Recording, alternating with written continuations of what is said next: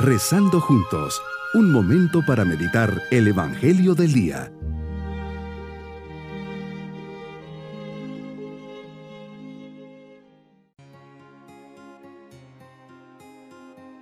Les saludo cordialmente en este día, domingo de la décima quinta semana del tiempo ordinario. Dispongamos nuestro corazón para comenzar nuestra oración. Jesucristo, concédeme ser un apóstol fiel y celoso de tu iglesia y la gracia de poder anunciar en este día tu mensaje de salvación a aquellos hermanos que encuentre en mi camino, que por la convicción con que viva mi fe católica y el ardor con que la transmita, me convierta en fecundo conquistador de almas para tu reino. Amén. Meditemos en el Evangelio de San Mateo capítulo 13 versículos 1 al 23 Hoy me dices que sales a la orilla del mar. La muchedumbre te sigue y a causa de la cantidad de gente que está en torno tuyo, te ves obligado a subir a una barca. Te sientas, la gente permanece en la orilla. ¿Cómo habrá sido tu mirada hacia toda esa gente? Una mirada de amor, compasión y misericordia. ¿Cómo se refleja el dolor en sus rostros? Hay sufrimiento y necesitan palabras de esperanza te conmueve verles y les hablas en parábolas. Son gente sencilla, necesitan un discurso sencillo, adaptado a su vida diaria. Por eso le cuentas la parábola del sembrador. una vez salió un sembrador a sembrar y al ir arrojando los granos, unos cayeron en el camino, otros en terreno pedregoso, otros entre espinos y otros en tierra buena. Señor, la realidad humana nos demuestra que junto con la siembra está la esperanza del sembrador. La verdadera siembra tiene su origen y raíz en la esperanza, pues nadie sembraría si no tuviera la confianza de recoger un fruto. Pero al mismo tiempo la siembra alimenta la esperanza.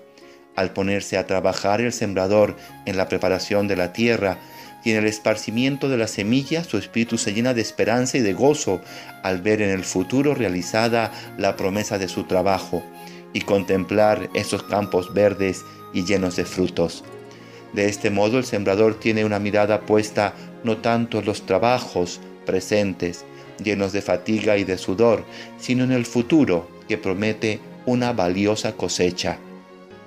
El sembrador lanza la semilla, él sabe que parte de ella se pierde y cae en tierra infértil, se queda al margen del camino, se la comen los pájaros, cae entre piedras y espinos.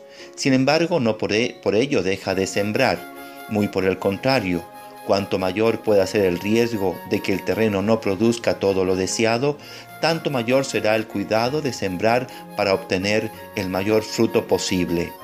Mal sembrador sería el que por guardarse la semilla en el saco, por temor de los peligros, dejase de lanzar la semilla.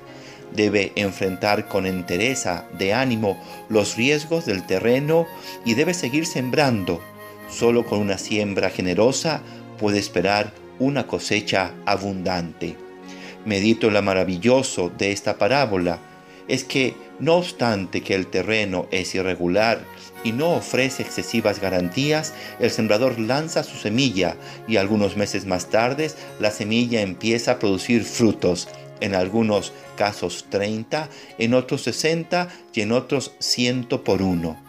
Esto nos enseña que vale la pena todo sacrificio. Era preciso no ahorrarse esfuerzo alguno y aprovechar con inteligencia el tiempo disponible el auténtico sembrador no puede dejar de sembrar. Nos enseñas y revelas la fecundidad a la que estamos llamados en nuestras vidas. Señor, esta parábola nos invita espontáneamente a hacer un examen de la propia vida. ¿Qué tipo de terreno soy yo? ¿Qué tipo de terreno ofrezco a la semilla que Dios pone en mi alma?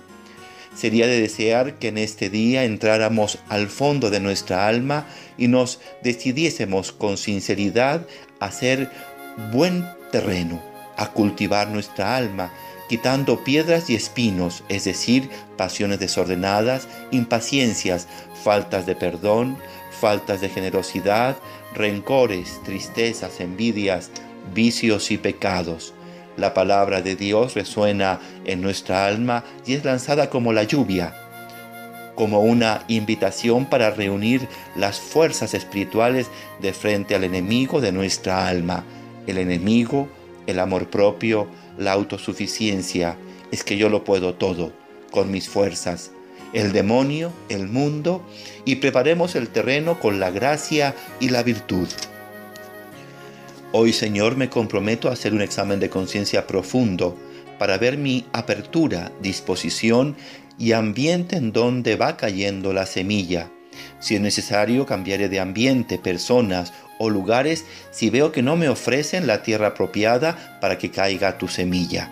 Mis queridos niños, hoy Jesús les dice que les ama mucho, que les da todo lo necesario para crecer en el amor a Él que Él va poniendo semillas buenas en sus corazones para que junto a sus papás ellas crezcan y sean personas de bien, digan siempre la verdad y ayuden a las personas que pasan por alguna necesidad. Pidamos a Jesús en este día que nos dé su bendición. Y la bendición de Dios Todopoderoso, Padre, Hijo y Espíritu Santo, descienda sobre todos nosotros. Bonito día.